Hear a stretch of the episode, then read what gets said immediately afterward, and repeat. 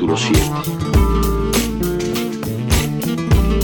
Me miras, de cerca me miras, cada vez más de cerca. La première chose que je peux vous dire. Y entonces jugamos al ciclo. Miramos cada vez más de cerca y los Michael, se acercan entre sí, se superponen y los ciclos que se miran, respirando confundidos.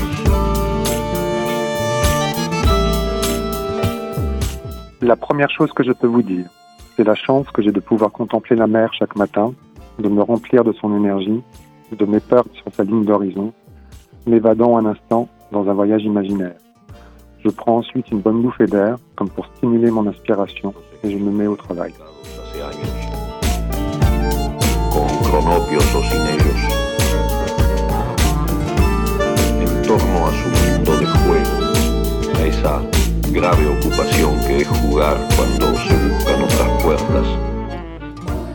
Bonjour à toutes, bonjour à tous, bienvenue Michael.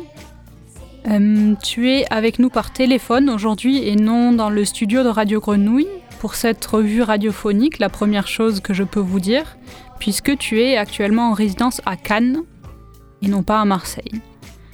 Et dans la petite euh, demi-heure qui suit, on va faire ensemble un petit parcours dans la revue, qui a son pendant papier aussi, qui s'appelle La première chose que je peux vous dire.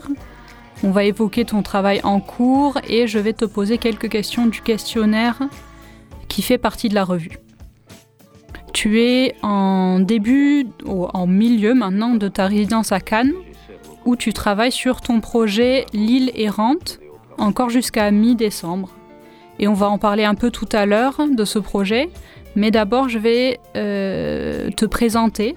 Un petit mot pour te présenter, tu es illustrateur, tu travailles pour la jeunesse, tu déploies une pratique du côté de l'animation et tu es donc le lauréat 2021 de l'appel à projet pour une résidence d'auteur-illustrateur littérature jeunesse qu'on propose avec la ville de Cannes, la médiathèque de Noailles, le festival de Moinsartou, avec l'aide financière de la DRAC PACA.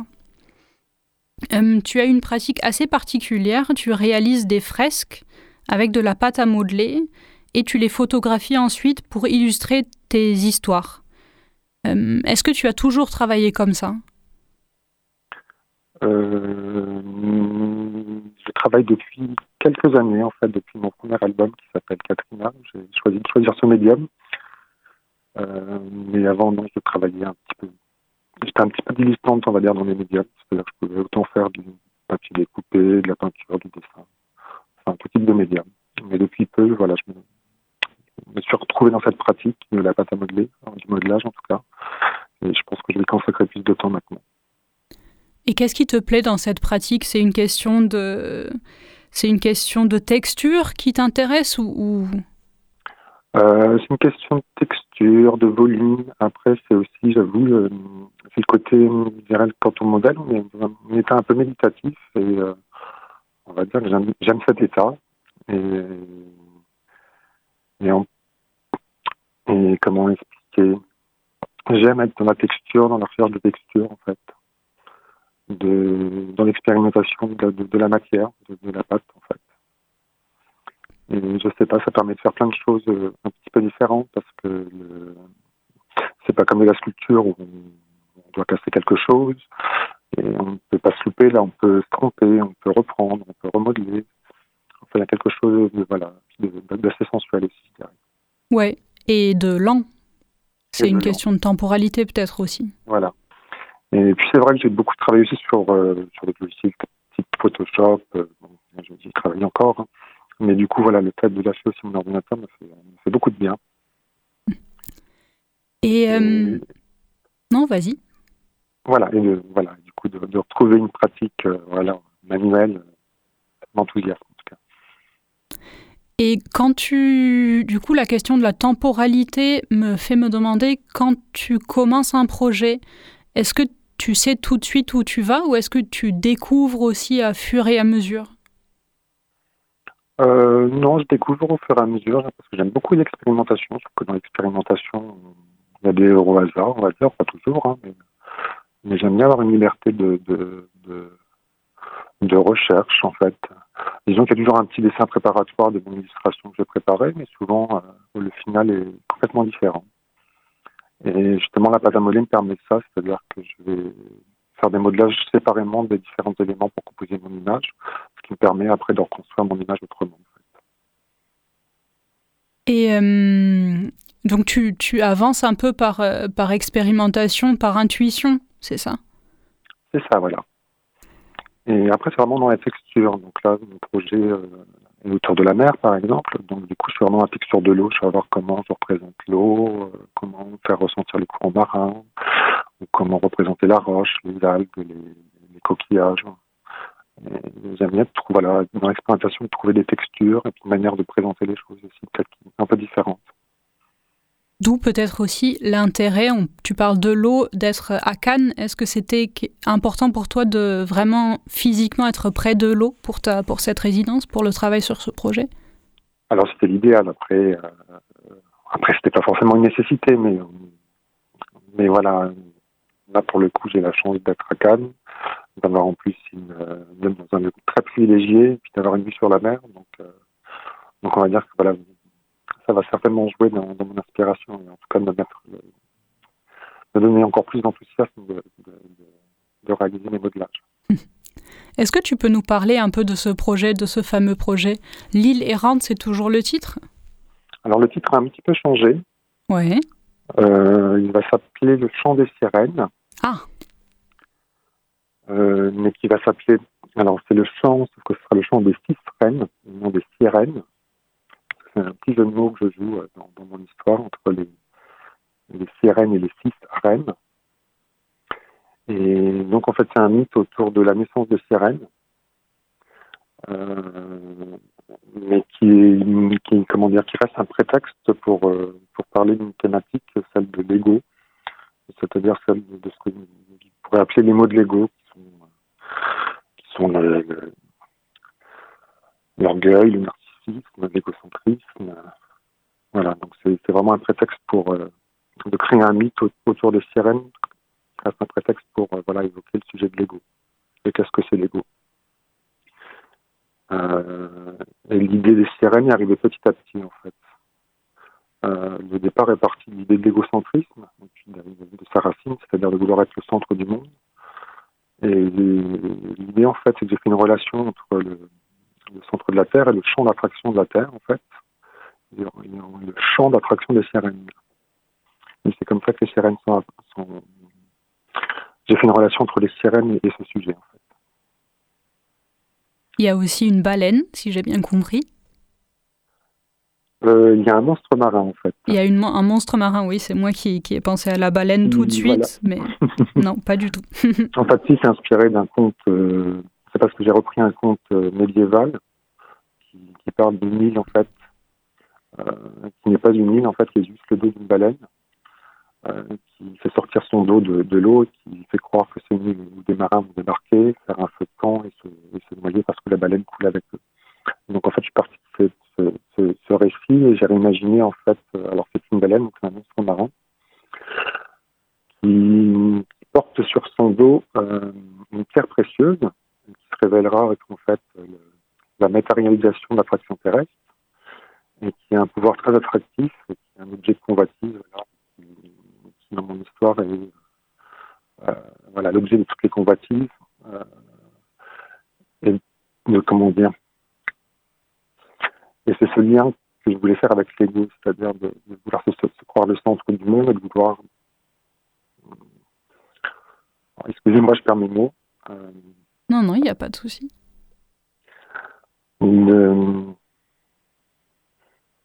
cette pierre qui attire, voilà, qui est le centre de tout, enfin le centre de la Terre, et, cet ego qui, qui, nous donne une impression d'être le centre de quelque chose aussi. Oui. Et, y a, et, le, et le lien avec les reines, ou les sirènes, du coup, est-ce que tu peux nous en parler un peu de cette histoire ou c'est trop tôt? euh, Non, c'est pas encore trop tôt. Alors les sirènes, en fait, euh, l'idée des sirènes, c'est venu aussi le fait, voilà, je suis parti sur plein de jeux de mots, c'est-à-dire le fait qu'il y ait cinq océans, les types sirènes, ce qui est problématique du coup pour dans mon histoire pour euh, répartir les. En fait, je, voilà, je, choisissais une, sirène pour, pour chaque océan, sauf qu'il y a sauf qu'il y a une sirène de trop. Et en fait, l'idée est de partir sur une espèce de compétition entre, entre les les surfs, donc soit des surfs, des sirènes, pour, à qui, pour savoir à qui, qui régnera sur quel océan. On l'a pas encore dit tout à l'heure, c'est un livre, c'est un album jeunesse? C'est ça. Est-ce que tu travailles toujours pour la jeunesse? Euh, On va dire oui, euh, hmm. depuis un petit peu en tout cas. Après, je ne travaille pas toujours pour la jeunesse, mais après, travaux euh, de plasticiens, on va dire, qui sont, sont pas du domaine, comment dire, de, de, l'édition. Qu'est-ce qui... Du, du travail de, du photomontage, par exemple, en parallèle. Oui, oui, oui, ok. Qu'est-ce qui t'intéresse du coup dans les, dans les projets euh, jeunesse particulièrement? Est-ce que c'est une manière de réexpliquer euh, le monde peut-être différemment que ce que ce qu'on se permet pour du public adulte ou est-ce que c'est complètement autre chose? Euh, bah, C'est de vouloir parler aux enfants déjà de sujets euh, qui, peuvent être voilà, peut-être un peu compliqués, mais c'est d'aborder en tout cas des sujets qui me semblent importants et puis d'aborder ça, d'aborder assez jeune. Euh, C'était le cas de mes deux premiers albums. J'ai commencé en fait par le premier album pour parler de la mort aux enfants et de quelle manière voilà leur parler de la mort sans, sans tomber dans, le pathos, dans de, de voilà, vraiment de décomplexer le sujet et puis d'avoir un regard optimiste en fait sur ce sujet. Le deuxième était une question plus ou moins aussi la mort, mais c'est une commande de mon éditeur. C'est une danse macabre. Et en fait, on va dire que ça parle plus aussi des vanités. Euh, et du coup, je trouve qu'il y a une, logique en fait entre les trois, c'est-à-dire de partir de la mort, des vanités, puis maintenant je suis aussi sur l'ego. Et c'est vrai que dans ce travail, j'aime bien voilà, qu'il y a de trouver de quelle manière de parler de sujets, voilà, de sujets euh, presque philosophiques, on va dire. Ah oui, des grands sujets, là. Voilà. Mais de tout en euh, tout en travaillant un récit, voilà, qui laisse partir l'imaginaire aussi, enfin, qui, sans voilà dire euh, sans avoir un discours trop trop fermé, voilà, qui reste ouvert en fait. Sans avoir un discours trop paternaliste, peut-être? Voilà, exactement. Hmm. Est-ce qu'il y a toujours, est-ce que, déjà je dis toujours, mais est-ce qu'il y a du texte dans, dans cet album ou non? Oui, il, y aura, un texte euh, qui est plus ou moins écrit, on va dire, il n'est pas encore terminé. On va dire, j'ai la structure de mon histoire, mais voilà, j'ai encore un travail de d'écriture à faire derrière, parce que bon, avant tout, je suis plutôt plasticien. Je me suis essayé de me mettre à écrire. Euh, donc du coup, je reste très humble à ce niveau-là, on va dire. Ça me demande du travail, en tout cas, un peu plus que, que, mon, travail de plasticien. Mais, mais voilà, la structure de l'histoire est, prête, elle me plaît, et voilà, suis juste après retravailler pour, pour voilà, parce que j'ai encore des, des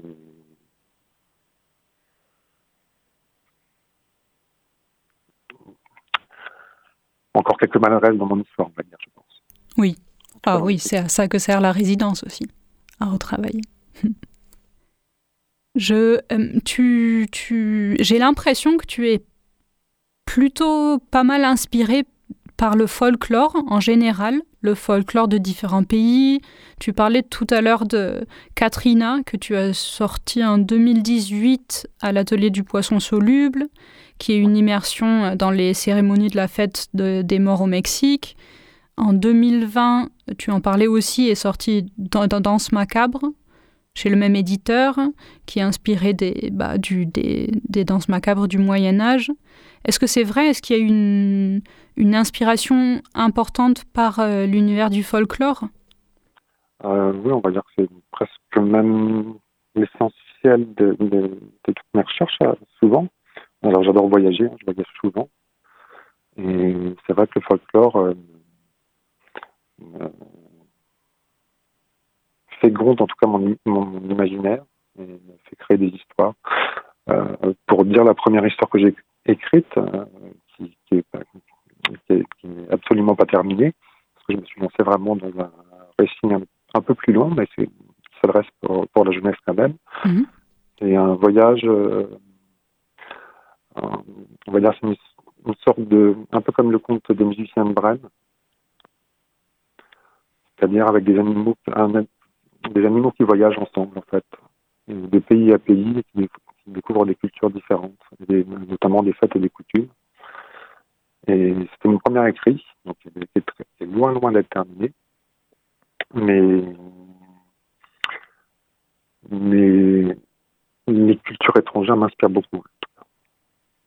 Est-ce que c'est une manière de, de revisiter soit la culture que tu connais par les cultures étrangères, par un détour, ou alors de revisiter aussi le présent par un détour vers le passé?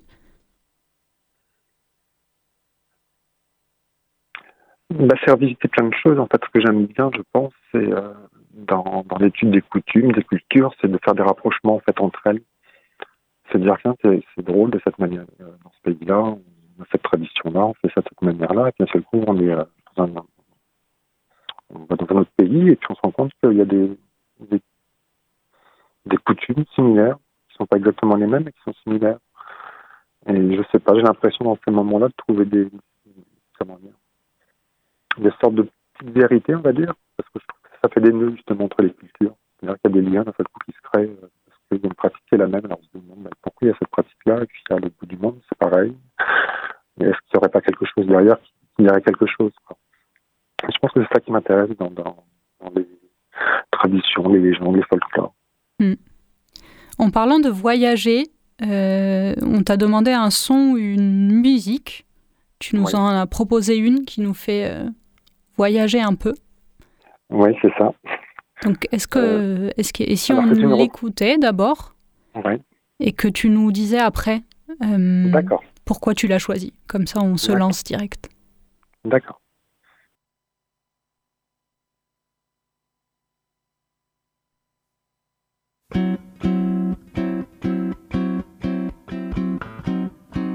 cette fois comme si c'était la dernière.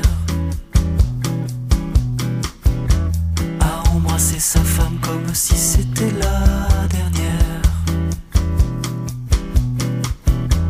Et chacun des enfants comme si chacun était le seul à traverser la rue de son palais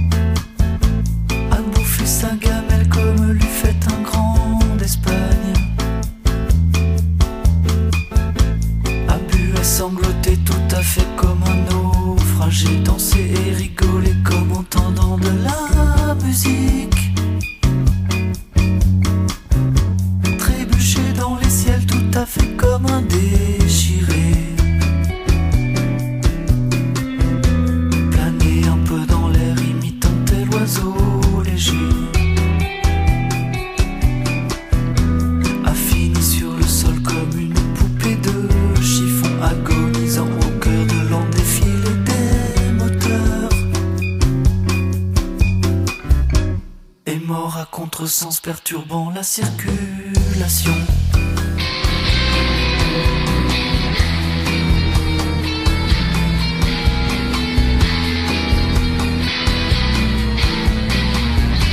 L'a aimé cette fois comme s'il était le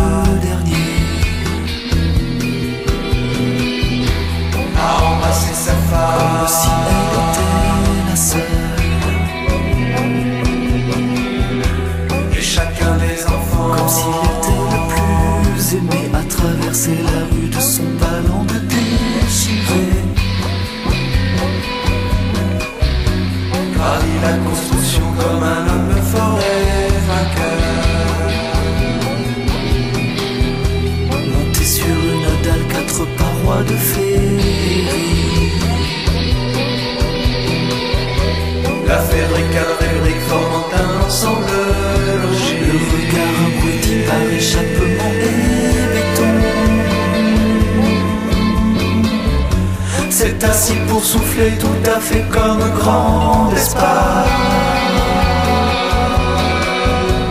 A bouffer sa gamelle comme une siroté le funguet. A bu et sangloter à la façon d'une machine à danser, rigoler, dit je suis juste le prochain. Dans les ciels comme ayant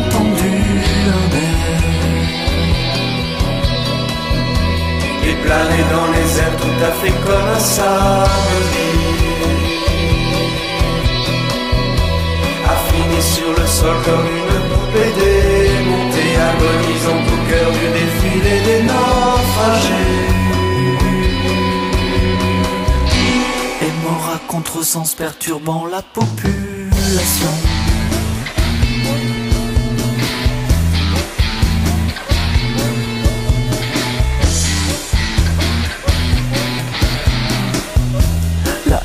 Cette fois comme lui fait une machine. A embrassé sa femme comme si c'était la logique. Monté sur une dalle, quatre parois invertébrées. C'est ainsi pour souffler comme fait un oiseau. A planer dans les airs comme le font les grands espaces. A fini sur le sol comme une poupée déchirée. est mort à contresens nous dérangeant un samedi.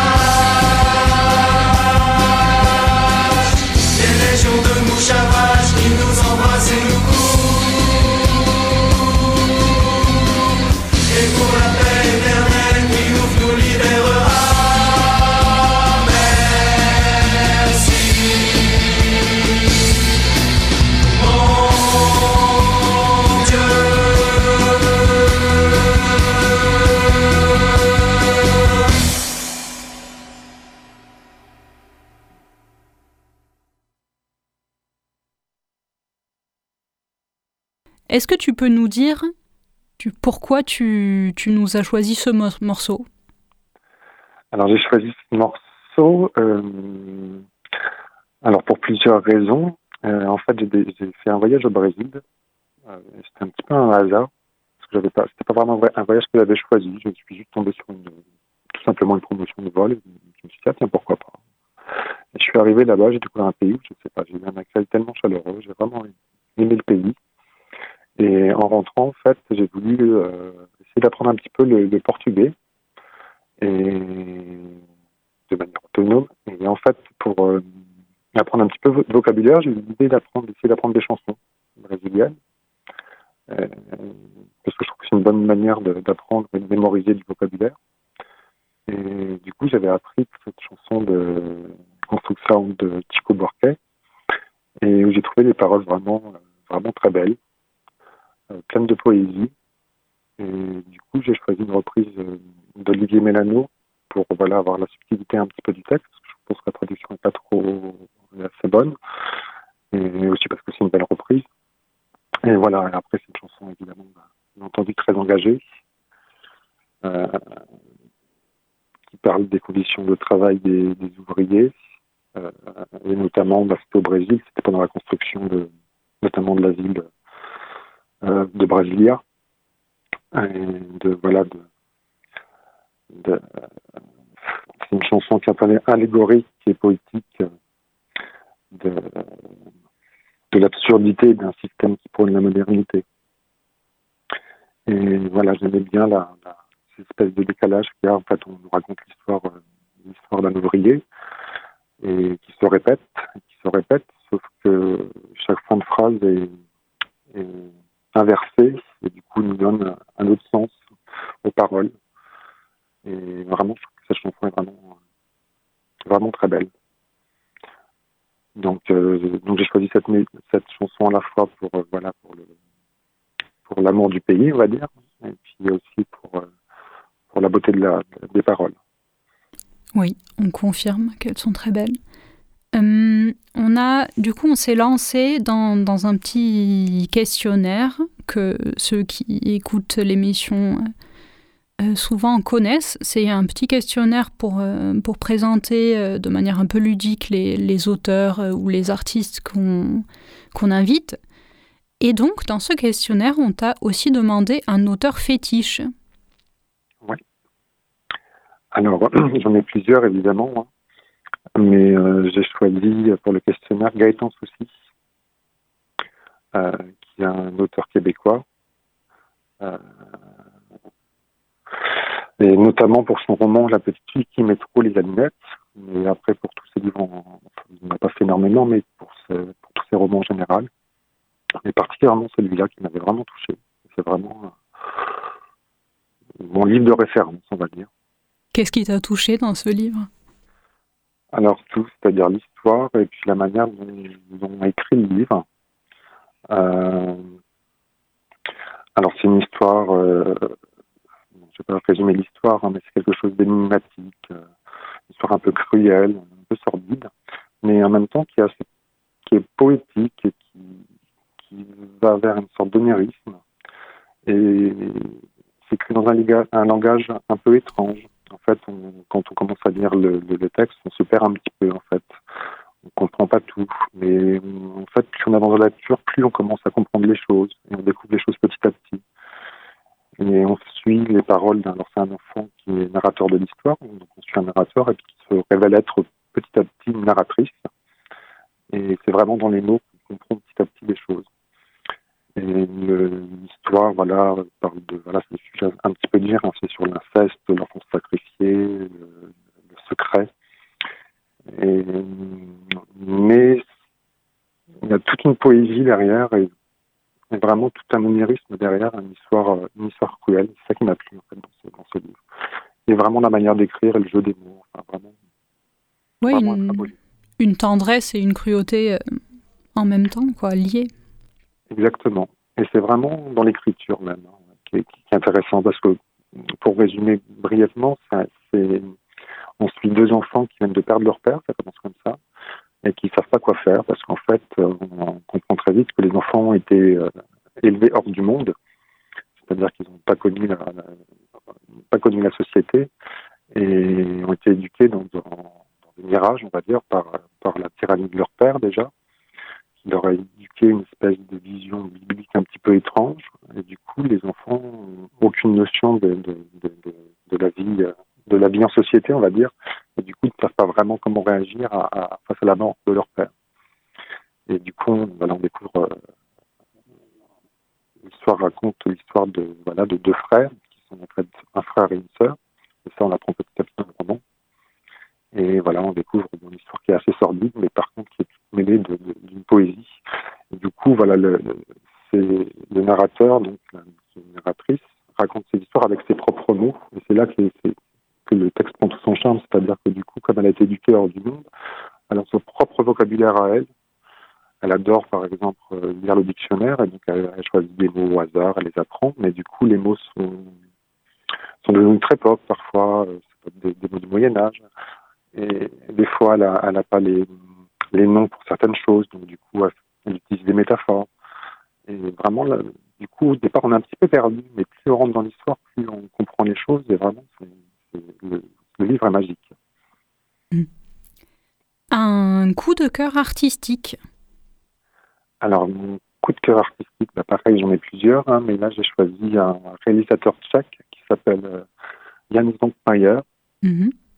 qui est un réalisateur de, de, de films d'animation en, en stop motion et qui a la particularité de faire de mélanger euh, la prise de vue réelle et, et, et l'animation en stop motion. Et là, pareil, on va dire, c'est pour toute la poésie qui, qui met derrière ces, ces, films et ces histoires. Alors, c'est un réalisateur surréaliste. Euh, il, a fait plusieurs films, il est encore vivant d'ailleurs, il va être très vieux, je ne sais pas quel âge il a, mais il va être très vieux. Et euh, son film, un des films les plus connus, c'est sa version d'Alice au Pays des Merveilles. Donc le film s'appelle Alice, et c'est vraiment une visite, une revisite euh, hyper étonnante, hyper poétique euh, du livre de Lewis Carroll. Et il utilise euh, tout un tas d'objets qu'il va animer en fait comme des marionnettes. Et il y a vraiment une vision, je dirais, euh, animiste en fait des objets, comme si voilà tous les objets étaient pris d'une une, force vitale, voilà, qui soit animés de quelque chose. Et,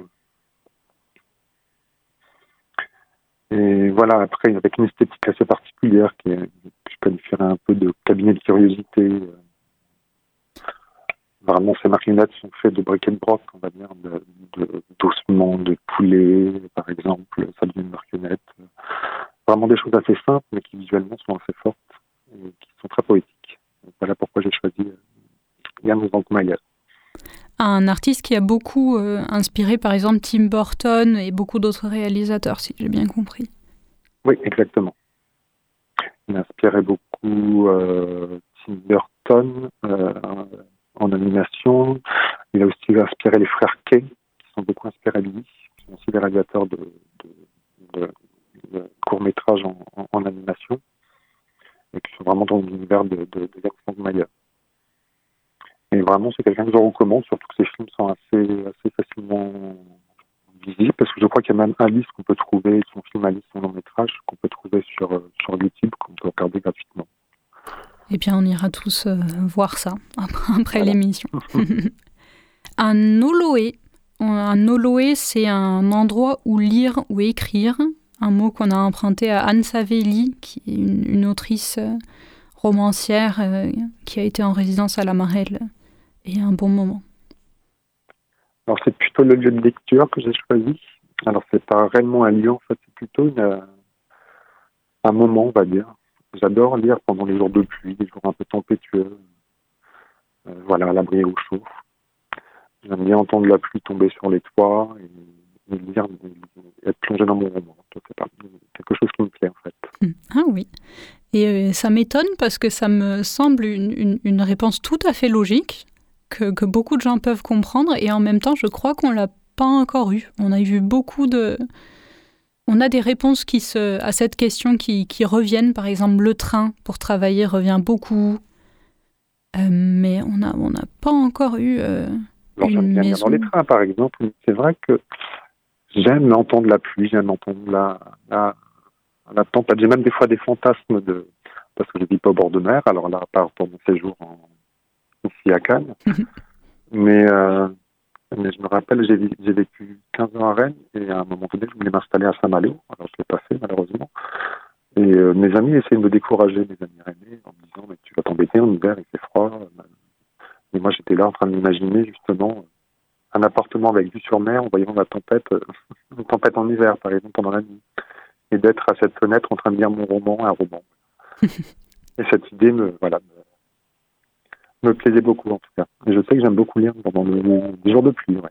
Je sais pas, il y a quelque chose, voilà, j'ai l'impression de me rassurer dans l'histoire et puis d'entendre euh, toute la furie de la nature à l'extérieur. Et de cette atmosphère euh, très très au chaud à l'abri, on va passer à, à un agacement. Alors, un agacement, je me souviens certainement plein, mais un- celui-là que j'ai choisi, c'est voilà, les, les matins où je reçois beaucoup de mails euh, auxquels je dois répondre, alors que j'avais prévu de, de faire plein de choses très enthousiasmantes et qui, voilà, qui, et qui coupent mon élan du coup. Est-ce que tu as un, rythme de travail particulier? Est-ce que toutes tes journées de travail, en tout cas, sont rythmées euh, de la même manière ou, ça dépend des, jours? Tu es assez flexible? Je suis assez, elles sont assez rythmées finalement. Pourtant, j'aimerais bien ne pas l'être, mais je m'aperçois qu'à chaque fois, je prends vite des habitudes. Et, du coup, bah, par exemple, ici à Cannes, j'ai déjà trouvé un rythme, on va dire. Je travaille beaucoup le matin. Euh, on va dire jusqu'en début d'après-midi pour pouvoir après profiter de la ville euh, et, surtout du beau temps a ici en fait. Et euh, non, du coup, vraiment, je suis. J'aimerais ne pas être si. Un peu plus sexy, mais je crois que voilà, je l'habitude assez facilement. on s'approche de la, de la fin de cette émission déjà. Est-ce qu'il y a une question que je ne t'ai pas posée ou à laquelle tu aurais voulu répondre? Je ne crois pas. Euh, je, ne crois pas. Rien d'autre euh, à ajouter euh, très urgemment Non, je, pense que j'ai dit l'essentiel. On va s'arrêter là alors. Merci beaucoup, Michael. Bah, merci à vous.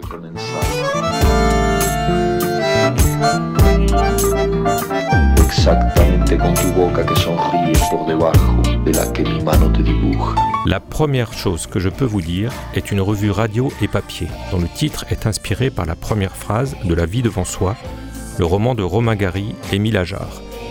Production Radio Grenouille et La Marelle. Présentation Pascal Jourdana, voix Roxana et Violette. Suivi de production Fanny Pomared à La Marelle et à la technique Alex Papi Simonini.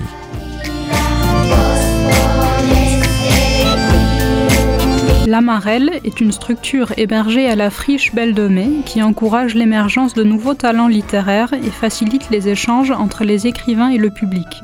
C'est à la fois un lieu de création, d'accompagnement à la production et de diffusion.